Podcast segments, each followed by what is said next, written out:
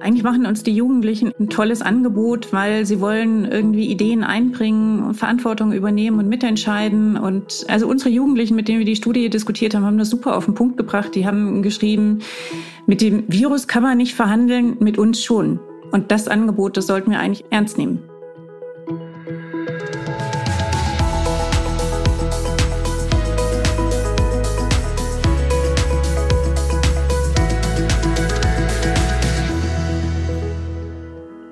Von einer Pause oder einem kurzen Einschnitt kann gar nicht mehr die Rede sein.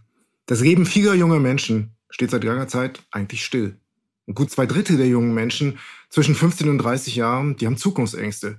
Das zeigt ganz deutlich unsere kürzlich veröffentlichte Studie zum Thema Jugend und Corona, die Studie der Bertelsmann Stiftung. Wir wollen wissen, wie sich Jugendliche und junge Erwachsene nach über einem Jahr Pandemie fühlen, was sie gern ändern würden und was getan werden müsste. Ja, und damit herzlich willkommen zu unserem Podcast Zukunft gestalten, der Podcast der Bertelsmann Stiftung. Das ist schon die vierte Folge unseres Podcastes und ja, ein besonderes Thema auch heute wieder. Ich bin Jochen Arns und moderiere mit meiner Kollegin Malva Zucker diesen Podcast. Und dieses Thema heute, das muss ich sagen, das berührt mich auch sehr persönlich mit einer 15-jährigen Tochter, die mehr als vier Monate nicht in der Schule war, mit einer 17-jährigen Tochter, die gerade mitten in einem, ja, sehr schwierigen, sehr besonderen Abitur ist, in einer ganz besonderen Zeit. Wir wollen also wissen, welche Folgen hat es für diese Generation, für diese Generation Corona? Malva, wie geht es dir, wenn du jetzt an die junge Generation in Corona-Zeiten denkst? Hallo Jochen erstmal. Tja, also wenn ich mir jetzt wirklich vorstelle, ich wäre noch mal 15, 16 oder 17, ähm, ein Jahr in dieser Lebensphase ist einfach so viel mehr als, also vielleicht jetzt drei oder vier Jahre in meiner Lebensphase. Es bedeutet einfach einmalige Erfahrungen, ganz viele Verdichtungen von Erfahrungen, die kann man, glaube ich, nicht einfach nachholen und ähm, die den jungen Menschen jetzt auch zum Teil wirklich genommen werden. Ist auch ein Stück natürlich berechtigt, ganz klar. Es geht darum, die Gesellschaft zu schützen insgesamt. Es gibt auch andere gesellschaftliche Gruppen, die man in den Fokus stellen könnte, wie ältere Menschen, Menschen mit Vorerkrankungen, bestimmte Branchen. Naja, dass das alles nicht leicht ist, müssen wir jetzt nicht nochmal drüber reden. Ich denke einfach nur, dass ähm, die Auswirkungen der Pandemie für Jugendliche besonders einschneidend sein können. Absolut, ganz sicher. Deswegen ähm, haben wir das Glück, eine Expertin an unserer Seite zu haben. Antje Funke haben wir heute eingeladen. Hallo Antje, wir freuen uns sehr, dass du da bist. Hallo, liebe Malva und lieber Jochen. Ich freue mich auch sehr auf das Gespräch. Du bist Senior Expert für Familienpolitik bei der Bertelsmann Stiftung. Seit mehr als zehn Jahren befasst du dich mit dem Thema Familie- und Bildungspolitik. Du hast VWL an der Universität Marburg studiert und man kann sich jetzt fragen, was hat Familie- und Bildungspolitik damit zu tun? Ich glaube, dein erstes Projekt beantwortet das schon ganz gut. Das erste Projekt in der Bertelsmann Stiftung von dir hieß Folgekosten unzureichender Bildung. Und das ist auch die Verbindung Warum ist es für eine Gesellschaft sinnvoll, in die Bildung zu investieren? Was brauchen Kinder und Jugendliche? Und vor allem vielleicht auch, was kostet es gegebenenfalls die Gesellschaft, wenn nicht genügend investiert wird? Das sind schon ganz grob zusammengefasst deine Arbeitsinhalte gewesen. Jetzt ähm, haben wir eine neue Situation. Wir leben nämlich alle seit März letzten Jahres unter diesen pandemischen Zuständen. Hast du die Relevanz eurer Themen, eurer Arbeit vielleicht noch mal mit ganz neuen Augen gesehen? Ja, ich glaube schon. Also ich glaube, erstmal war Corona für uns alle echt ein riesiger Schock, weil es unser aller Leben irgendwie total auf den Kopf gestellt hat. Es ist dann aber auch ganz schnell klar geworden, dass Corona natürlich für Familien und auch für Kinder und Jugendliche, die in prekären oder in schwierigen Verhältnissen leben, die wenig Geld zur Verfügung haben, noch mal eine viel größere Herausforderung ist als äh, für den Großteil oder für die anderen der, in der Bevölkerung.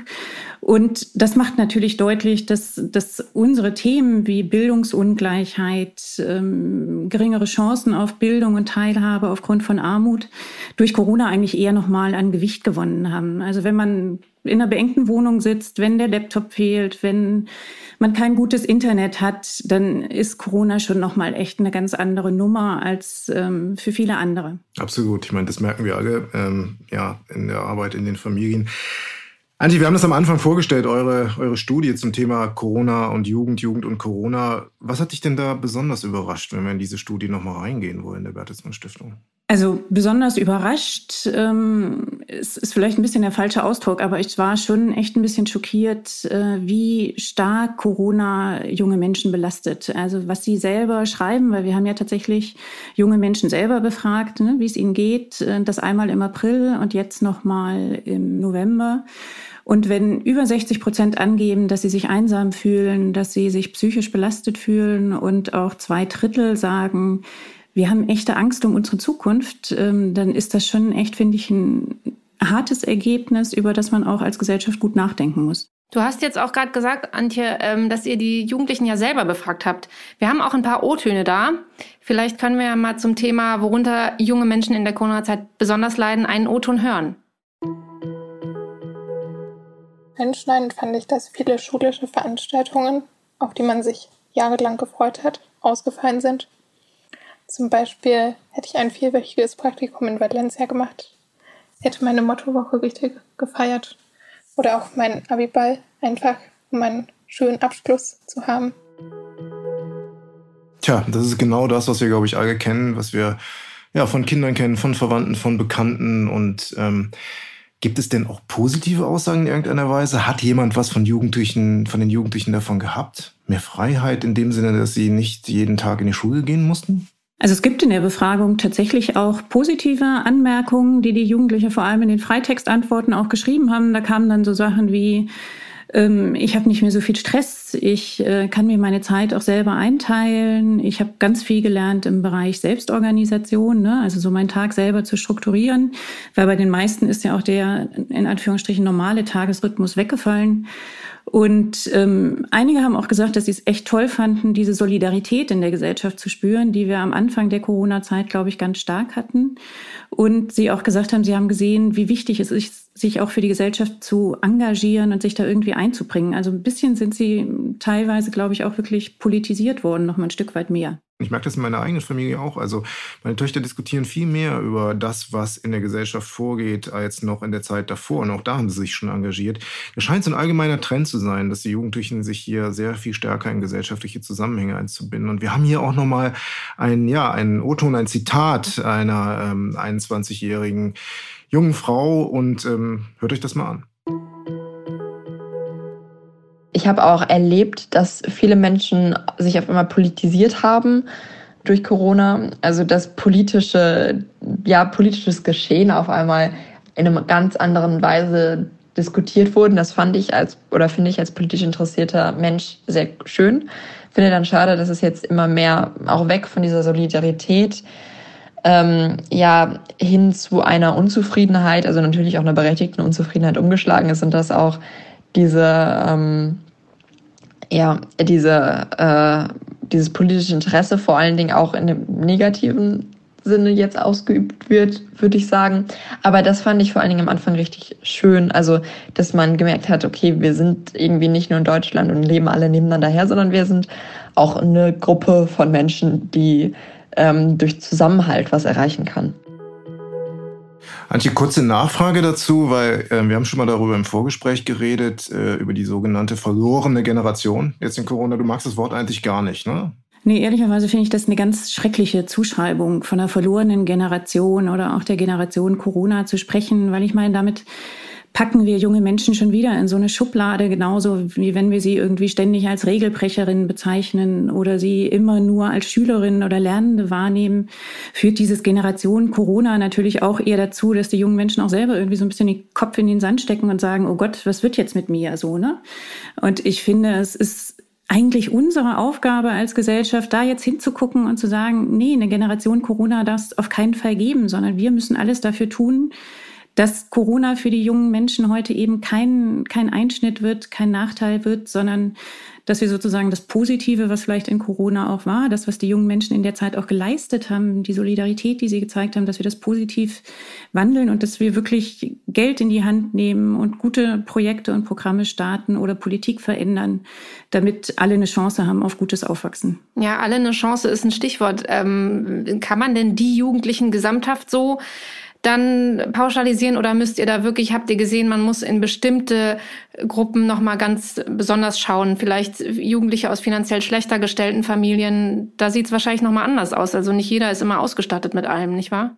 Also das ist ganz klar der Fall und man sollte auch wirklich nicht von der einen Jugend sprechen, sondern Jugend in Deutschland ist natürlich auch total vielfältig. Und gerade die jungen Menschen, die sich wirklich Sorgen um ihre finanzielle Situation machen, und das sind in der Corona-Pandemie noch mal mehr geworden. Also das waren vor Corona ungefähr so 25 Prozent. Jetzt im November waren es etwa 34 Prozent, die das angegeben haben.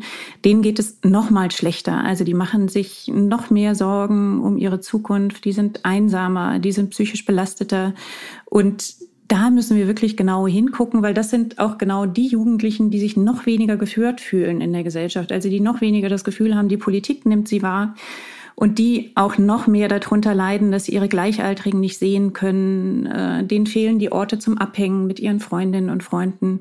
Und das ist tatsächlich eine immense Belastung. Und gerade für die müssen wir, müssen wir, glaube ich, jetzt da sein. Und da müssen wir auch genau hingucken. Antje, wir reden später mal darüber, was man eigentlich machen kann als Gesellschaft und auch vielleicht, was die Politik machen kann. Aber mich würde natürlich an der Stelle auch mal sehr genau interessieren, was können wir denn als Stiftung eigentlich tun? Also wie können wir uns jetzt so einbringen, dass das auch eine Wirkung hat und wir den, ja, den jungen Leuten einen Start mitgeben, heraus aus dieser Corona-Pandemie, der sie wieder nach vorne bringt? Ja, ich glaube, wir haben erstmal versucht, mit dieser Studie Jugend und Corona irgendwie so ein Schlaglicht darauf zu werfen, wie es jungen Menschen überhaupt geht. Und da bin ich auch den Wissenschaftlerinnen und Wissenschaftlern, mit denen wir zusammenarbeiten, total dankbar, dass die sich so schnell da dran gemacht haben, diese Online-Befragungen aufzusetzen und die auch gemeinsam mit uns auszuwerten.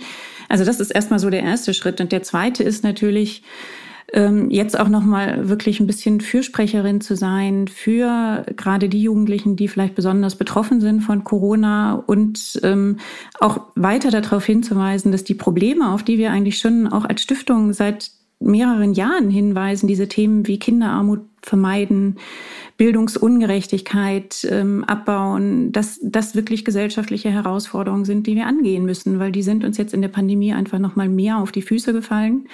Und da müssen wir wirklich gucken, dass wir besser werden und dass wir tatsächlich anfangen, endlich in die Umsetzung zu gehen von vielen guten Vorschlägen, die auf dem Tisch liegen. Und mir ist es auch immer ganz wichtig, tatsächlich äh, jungen Menschen auch wirklich selber nochmal Gehör zu verschaffen. Also sie auch wirklich selber anzuhören, sie selber zu befragen. Deswegen versuchen wir ja auch tatsächlich solche Befragungen zu machen. Wir arbeiten aber auch mit jungen Menschen in einem Jugendexpertinnen-Team zusammen schon seit drei Jahren und lassen uns auch beraten. Und das sind auch ganz wichtige Momente meiner Arbeit, ganz klar. Sind das in dem Jugendbeirat auch die, die ihr vielleicht dann in drei oder fünf Jahren nochmal befragen könnt und dann vielleicht eben auch rausfinden könntet, was diese Pandemie für Folgen hatte dann tatsächlich auch. Jetzt ist es ja so ein bisschen ein Blick in die Zukunft und vielleicht kann man dann nochmal das abgleichen. Darüber kann man mit Sicherheit nachdenken. Ich meine, wir haben jetzt Jugendliche, die uns wirklich seit 2018 schon begleiten. Das heißt, die sind jetzt mit uns schon wirklich eine gute Strecke gelaufen und haben uns begleitet. Und ich glaube, viele von denen bleiben auch irgendwie dabei. Die sind für uns wirklich total wichtige Diskussionspartner. Ähm, und wir sagen ja eigentlich in unserem Projekt, wir müssten Kinder und Jugendliche wirklich eigentlich ganz regelmäßig befragen als Gesellschaft. Ne? Wir müssten eigentlich regelmäßig große Jugendbefragungen durchführen, repräsentativ in Deutschland, um mehr darüber zu erfahren, wie es jungen Menschen geht und ähm, welche Sorgen sie umtreiben, wann für sie Armut und Ausgrenzung anfangen. Nur wenn wir dieses Wissen haben, können wir eigentlich wirklich gute Politik für Kinder und Jugendliche machen. Und es ist auch immer wichtig, diese Ergebnisse von solchen quantitativen Befragungen mit den jungen Menschen selber zu diskutieren, weil wir Erwachsenen interpretieren die vielleicht in eine vollkommen falsche Richtung und junge Menschen sagen dann, ey, halt, ich hätte die Frage so und so verstanden und wenn ich das beantwortet hätte, ne, dann wäre das ein Hinweis da und da drauf gewesen. Deswegen versuchen wir auch genau diese quantitativen Studien auch immer noch mal zu diskutieren mit jungen Menschen. Ich würde da gerne noch mal einen Schritt zurückgehen, weil Corona ist ja wie eine Welle oder wie gleich mehrere Wellen über uns gekommen. Aber die Stiftung hat sich ja schon in den Jahren davor, wie du gesagt hast, sehr lange, sehr intensiv mit der Situation der Jugendlichen und Kindern und der Bildungssituation auseinandergesetzt. Was waren denn eigentlich die großen Themen vor Corona? Nicht, dass wir das jetzt vergessen. Ganz klar. Und da würde ich auch auf jeden Fall sagen, eigentlich sind die großen Probleme vor Corona auch die Probleme, vor denen wir jetzt nach Corona wieder stehen und die wir angehen müssen. Ne? Das ist einmal das Thema wirklich Beteiligung von jungen Menschen. Wie gelingt es uns endlich, junge Menschen so zu beteiligen und mitbestimmen zu lassen, wie sie auch einen Anspruch und ein Recht drauf haben? Also wann hören wir uns das an, was sie uns mitteilen wollen? Ähm, das zweite ist das Thema tatsächlich Armut. Ähm, wir wissen genau, dass Kinderarmut eines der größten Entwicklungsrisiken ist für die Entwicklung und für das Aufwachsen von Kindern. Da müssen wir ran. Da äh, stehen wir vor großen Herausforderungen und da gucken wir seit sehr vielen Jahren eigentlich weg. Also weil die Kinderarmut immer noch auf einem sehr hohen Niveau ist. Da bewegt sich leider sehr wenig. Und das dritte Thema, was uns eigentlich seit dem PISA-Schock ja schon begleitet, ist das Thema Bildungsgleichheit, äh, faire Chancen im Bildungssystem, von denen wir in Deutschland leider immer noch nicht wirklich sprechen können, weil der Bildungserfolg nach wie vor sehr stark von der sozialen Herkunft abhängt. Würdest du sagen, dass jetzt Corona nochmal wie ein Brenngas auf diese Situation wirkt, dass man alles nochmal deutlicher und klarer sieht? Ja, auf jeden Fall. Also das würde ich ganz klar unterstreichen. Da ähm, kann man, glaube ich, auch die Augen nicht vor verschließen. Also Corona macht die Situation insgesamt einfach da nochmal schwieriger.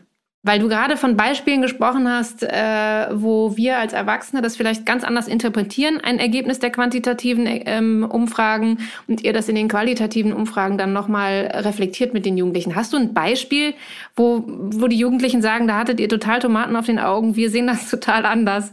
Äh, und deswegen muss es auch andere Maßnahmen geben, vielleicht als die, die sich die Erwachsenen ausgedacht haben. Also, dass wir jetzt so richtig Tomaten auf den Augen hatten, das habe ich gerade kein richtiges Beispiel im Kopf, aber was wir hatten, als wir zum Beispiel die Studie Children's Worlds gemacht haben, 2019, da hatten wir extrem hohe Daten äh, oder Zahlen, äh, die gezeigt haben, wie viele junge Menschen von Mobbing betroffen sind in den Schulen und wie groß dieses Problem ist. Und da saßen wir wirklich vor diesen Zahlen und haben gedacht, wow, das kann doch echt nicht sein. Also das kann, also ich kann es nicht glauben, dass das Problem so schlimm ist. Und dann sind wir eben nochmal sehr intensiv in den Austausch mit den Jugendlichen gegangen. Und also das war so eine Sitzung, in der ich totale Gänsehaut hatte und auch wirklich sehr betroffen rausgegangen bin, weil uns dann ganz viele von denen wirklich auch eigene Geschichten erzählt haben, Geschichten aus ihrer Klasse erzählt haben, wodurch mir ganz klar wurde, okay, dieses Problem ist so groß und ne, es steht uns nicht an, das irgendwie klein zu reden oder zu relativieren, was dann immer ganz schnell mal passiert. Also dann erklärt man das jemand und er sagt na ja, aber Mobbing gab es ja schon immer, das wird doch ne, heute auch nicht schlimmer sein als früher ich glaube, da hat es sich extrem gelohnt, den jungen Menschen zuzuhören, damit man wirklich die Relevanz des Themas ähm, so wahrnimmt, wie sie aller Voraussicht nach in den Schulen wirklich gegeben ist. Antje, du hast selbst Kinder und ähm, wie ist es, wenn man einerseits theoretisch zu diesem Thema arbeitet und ähm, diese Zustände findet, dramatische Zustände, und dann die eigenen Kinder sieht und die Kinder von Freunden? Ähm, wie kommt man damit klar? Also ist das so, dass du Ergebnisse deiner Arbeit praktisch auch in die eigene Familie trägst und guckst, das gucken wir jetzt mal so an, das gucken wir jetzt so an und auch anderen Leuten Tipps geben kannst? Oder hängt das so eng nicht miteinander zusammen? Doch, ich glaube, ich nehme die Ergebnisse meiner Arbeit schon klar mit nach Hause und wir besprechen das auch viel natürlich hier in der Familie, weil das, ähm, das lässt man ja nicht einfach so hinter sich. Ne? Also das ähm, erzähle ich schon auch hier, was, was mir da begegnet und auch was unsere Studien irgendwie da aussagen. Und ich finde es auch total wichtig, dass man darüber spricht. Also ich würde mir eigentlich wünschen, dass viel mehr darüber erzählt wird, was Armut in Deutschland heißt. Auch, äh, dass Armut jetzt nicht bedeutet, das ist die klassische Hartz-IV-Familie, wie sie häufig in den Medien dargestellt wird, die irgendwie äh, sich nicht genug anstrengt oder gar nicht bereit ist, irgendwie für ihre Kinder was zu tun, sondern das, was ich aus meiner Arbeit weiß, ist, dass, ähm, also zum einen kann es jedem passieren, in Armut abzurutschen. Das kann eine Krankheit sein, das ist die Trennung der Familie. Und äh, was ich eben auch aus der vielen Arbeit zu dem Thema weiß, ist, wie sehr sich natürlich auch Eltern in Armut bemühen, für ihre Kinder da zu sein und ihnen das zu ermöglichen, was, was ihnen eben in ihrem Rahmen überhaupt ähm, machbar erscheint.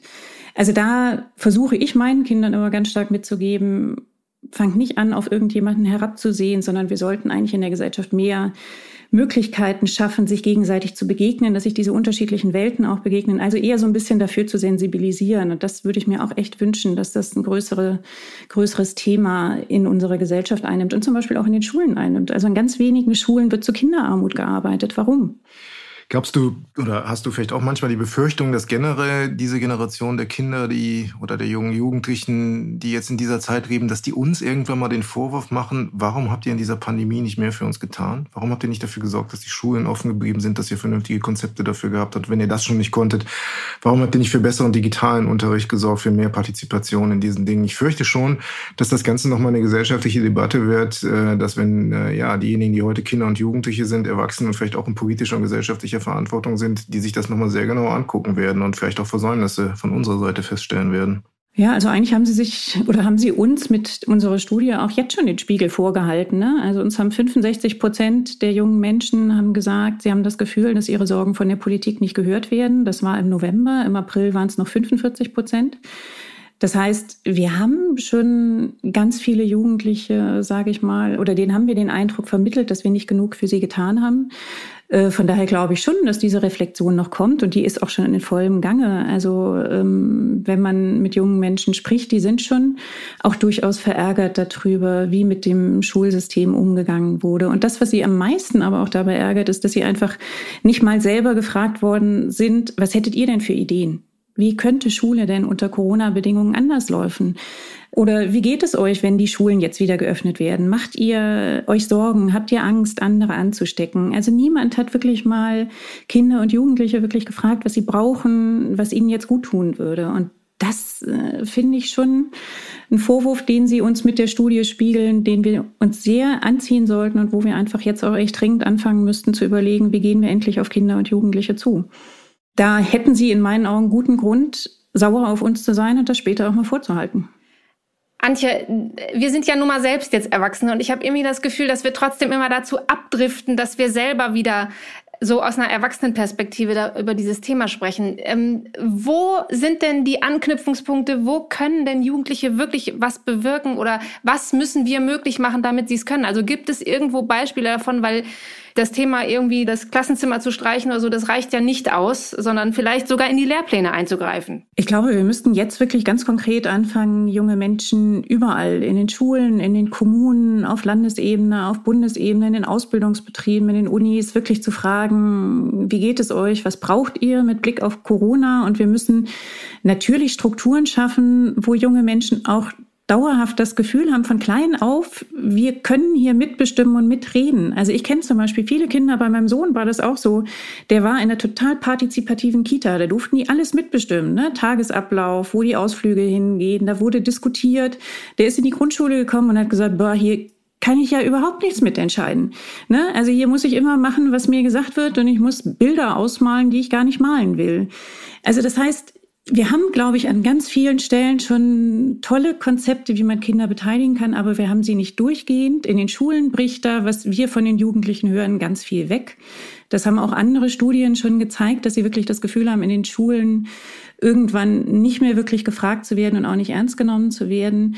Und da müssten wir viel besser werden, wirklich konstant junge Menschen beteiligen, ihr Recht einlösen auf Mitbestimmung und das auf allen Ebenen. Also es ist schön, wenn es jetzt einzelne Veranstaltungen gibt auf der Bundesebene, sei es ein Jugendhearing, Jugendpolitiktage, das ist alles wichtig und toll, aber wir müssen es wirklich konstant und durch alle Lebensbereiche hindurch haben. Und das ist, glaube ich, der Auftrag, den wir jetzt als Gesellschaft haben. Und das ist auch das, was die jungen Menschen einfordern. Damit müssen aber wirklich alte Strukturen aufgebrochen werden, ne? Klar, also das heißt auch, dass wir Erwachsenen unsere Haltung ändern müssen. Also so Sprüche wie lasst mal die Profis ran oder ihr habt ja noch gar keine Lebenserfahrung, die müssten dann wirklich mal verschwinden und man müsste anfangen, den jungen Leuten was zuzutrauen. Man müsste ihnen wirklich zuhören, weil das, was sie wollen, ist nicht, dass wir Erwachsenen für sie denken, sondern sie möchten gerne, dass wir mit ihnen denken, aber sie möchten gerne mitentscheiden. Eigentlich machen uns die Jugendlichen echt ein tolles Angebot, weil sie wollen irgendwie Ideen einbringen, Verantwortung übernehmen und mitentscheiden. Und also unsere Jugendlichen, mit denen wir die Studie diskutiert haben, haben das super auf den Punkt gebracht. Die haben geschrieben, mit dem Virus kann man nicht verhandeln, mit uns schon. Und das Angebot, das sollten wir eigentlich echt ernst nehmen. Da geht es auch darum, wirklich junge Menschen nochmal komplett in ihrer ganzen Lebenswelt zu sehen, also nicht immer nur auf ihre Rolle als Schülerin zu reduzieren oder so. Das hat Marius auch noch mal ganz toll auf den Punkt gebracht aus unserem Jugendexpertenteam. Es müsste an der Stelle jetzt endlich um Kinder und Jugendliche als Menschen gehen, ähm, denn ich glaube, dass Kinder und Jugendliche hier ganz relevante Jahre ihres Lebens verlieren. Und ich glaube auch in einer gewissen Weise, dass diese Jahre irgendwie prägender sind oder wichtiger sind, sozusagen als die Jahre, eine, Jahre eines Erwachsenen. Das ist überhaupt nicht despektierlich gemeint, aber wenn man sich überlegt, was äh, vom ersten bis zum 25. Lebensjahr bei Jugendlichen so passiert, dann ja, fehlen hier einfach Erfahrungen, brechen Erlebnisse weg, die so einfach durch ein bisschen Nachhilfe halt nicht ersetzt werden können. Und das ist, denke ich, äh, relativ dramatisch, meiner Meinung nach zumindest. Also ich glaube, da sieht man auch nochmal ganz schön, selbst wenn jetzt einiges schiefgelaufen ist und wir uns mehr hätten kümmern müssen, könnte man vielleicht noch ein bisschen was gut machen am Ende, Antje, oder? Auf jeden Fall. Also ich glaube, klar sind durch Corona Nachteile entstanden für die jungen Leute und da müssen wir dringend gucken, wie wir die jetzt auffangen können. Ne? Also unsere Kollegen im Haus haben ja neulich eine Studie gemacht, auch zum Thema Ausbildung, wo man auch gesehen hat, wie viele junge Menschen, also ich glaube 70 Prozent waren es, sich Sorgen darum gemacht haben, ne, ob sie eine Chance haben auf eine Ausbildung und wie es da weitergeht. Und da kann man ganz konkret natürlich jetzt anfangen, gegenzuwirken mit einer Ausbildungsgarantie. Wir müssen gucken, dass wir Programme schaffen, um Nachteile, die entstanden sind, abzubauen, seien es Mentorenprogramme in der Schule oder sonst irgendwas. Also da muss jetzt ganz viel passieren, um den jungen Menschen diese Sorgen wirklich zu nehmen, dass das langfristig für sie Nachteile hat. Mhm. Ich bin auch mal sehr gespannt, wie die Erstwähler in diesem Jahr der Bundestagswahl wählen werden, nach diesen Erfahrungen, die sie gemacht haben. Ja, das werden wir dann alle sehen im September, Jochen. Ähm, vielen Dank, Antje. Das war ein sehr, sehr guter Einblick. Ähm, ich finde es auch sehr schön, dass du die Ergebnisse eurer Studie und auch die O-Töne noch mitgebracht hast. Ich glaube, das macht es ein bisschen näher, als wenn wir uns jetzt zu dritt einfach nur darüber unterhalten hätten. Vielen Dank dafür und ähm, ja, toll, dass du Gast warst bei uns in der Podcast-Folge. Ja, ich habe mich zu bedanken. Ich freue mich sehr, dass ihr das Thema aufgreift und ähm, ja, ich hoffe, dass es uns gelingt, wirklich für die, für die junge Generation was zu bewegen und dass da jetzt was ins Rollen kommt, ähm, um ja, sie mehr abzuholen und ihnen auch Chancen zu eröffnen. Ja, vielen Dank auch von meiner Seite nochmal, Antje. Und ich finde es immer wieder, ja, doch sehr wichtig zu sehen, wie sehr wir mit Evidenz arbeiten mit unseren Studien und was wir herausfinden können in diesen Zeiten, in diesen herausfordernden Zeiten. Das ist beeindruckend. Danke für diese Arbeit auch. Jochen, äh, Ausblick auf die nächste Folge, auf den nächsten Podcast. Ja, das wird eine, ja, eine ganz besondere Folge. Nämlich da geht es um 100 Jahre Reinhard Mohn, um den 100. Geburtstag unseres Stiftungsgründers. Und äh, wir können jetzt noch nicht so viel verraten, aber das wird ein sehr persönlicher Blick auf unseren Gründer und auf die Stiftung, über die Motivation von Reinhard Mohn, die Stiftung zu gründen, über die Ideen und ja, wie er weiterhin auch in unserer aktuellen Arbeit wirkt. Denn das tut er. Und da freuen wir uns schon sehr drauf. Und ähm, ja, das wird der nächste Podcast. Aber, Maiva, wir haben jetzt schon jetzt eine Neuigkeit äh, über unsere Podcast in der Stiftung insgesamt. Willst du noch was dazu sagen? Genau, unsere Podcast-Familie wächst nämlich. Ähm, wenn ihr euch für das Thema digitale Bildung interessiert, müsst ihr unbedingt in den neuen Podcast unseres Vorstands- und Bildungsexperten Dr. Jörg Dräger reinhören, die digitale Bildungsrevolution. Ganz kurz und knackig berichtet er praxisnah von Geschichten des digitalen Lernens, denn auch ein Thema, spätestens seit Corona und Homeschooling ist auch in Deutschland klar, wie viel Potenzial hier im Bildungssystem leider verloren geht. Absolut reinhörenswert. Und auch dieser Podcast ist wie unser Podcast Zukunft gestalten, überall dort zu finden, wo es Podcasts gibt. Und ähm, ja, wir würden uns wirklich freuen, wenn ihr uns schreiben würdet, ähm, Jochen und mir, unter podcast.bertelsmann-stiftung.de, vielleicht zu dem Thema unserer heutigen Folge. Dann würden wir das auch äh, Antje gerne nochmal weiterleiten. Oder ihr habt Ideen zu Themen, die ihr spannend findet oder einfach nur Feedback. Wir freuen uns auf jeden Fall. In diesem Sinne, tschüss und bis zum nächsten Mal. Ja, tschüss und bis zum nächsten Mal. Und wir hoffen doch, dass wir auch dann beim nächsten Mal schon wieder ein bisschen weiter sind in der Bewältigung der Corona-Pandemie. Alles Gute. Bis dahin, tschüss. Ciao.